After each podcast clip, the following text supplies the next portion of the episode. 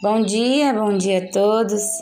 Hoje é quarta-feira, dia 15 de dezembro, e essa é a 15 das 25 meditações para o Natal. O tema da nossa reflexão de hoje é Vida e Morte no Natal. Nosso texto na Bíblia está em João, capítulo 10, verso 10, que diz assim: O ladrão vem somente para roubar, matar e destruir.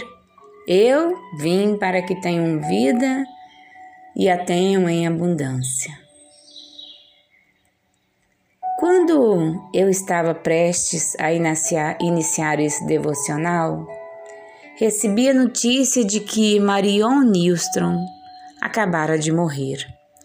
Marion e seu marido Elmer fizeram parte de nossa igreja por mais tempo que a maioria de nossos membros têm de vida. Ela, Marion, tinha 87 anos. Eles foram casados por 64 anos. Quando falei com Elmer e lhe disse que gostaria que ele fosse forte no Senhor e não desistisse da vida, ele me disse: O Senhor tem sido um amigo verdadeiro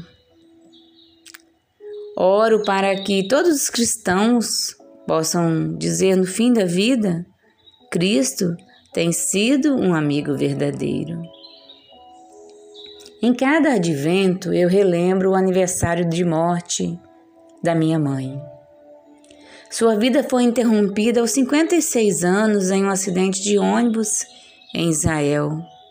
Era dia 16 de dezembro de 1974. Aqueles eventos são incrivelmente reais para mim até hoje.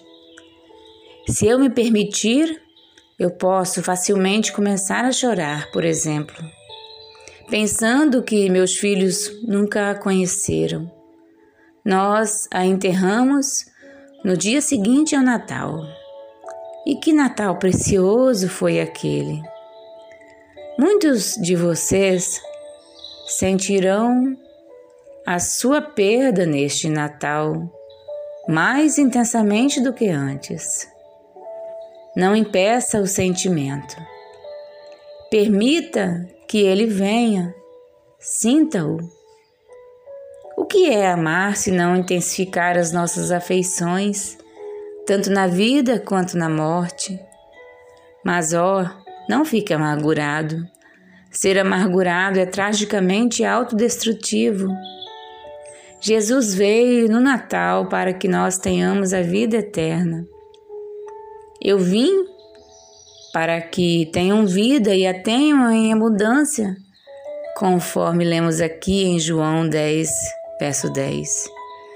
Elmer e Marion haviam conversado sobre onde eles passariam seus últimos anos. Elmer disse: Marion e eu concordamos que nosso último lar seria estar com o Senhor. E você, anseia por chegar ao lar? Eu tenho parentes vindo à nossa casa para os feriados e isso é bom. Eu acho que o motivo principal por que isso é bom é que eles e eu somos destinados, no íntimo do nosso ser, a uma volta final para o lar. Todas as outras voltas ao lar são apenas uma pré-libação.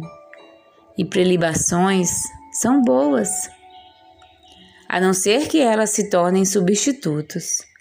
Oh, não permita que todas as coisas doces dessa época do ano se tornem substitutos da doçura final, grandiosa e totalmente satisfatória. Permita, deixe que cada perda e cada prazer. Leve em seu coração a um desejo pelo lar no céu. Natal. O que é senão isto? Eu vim para que tenham vida. Marion Nilstrom, Ruth Piper, você e eu, que possamos ter a vida agora e para sempre. Torne o seu agora mais rico e mais profundo neste Natal, por beber na fonte do para sempre. Ela está muito perto.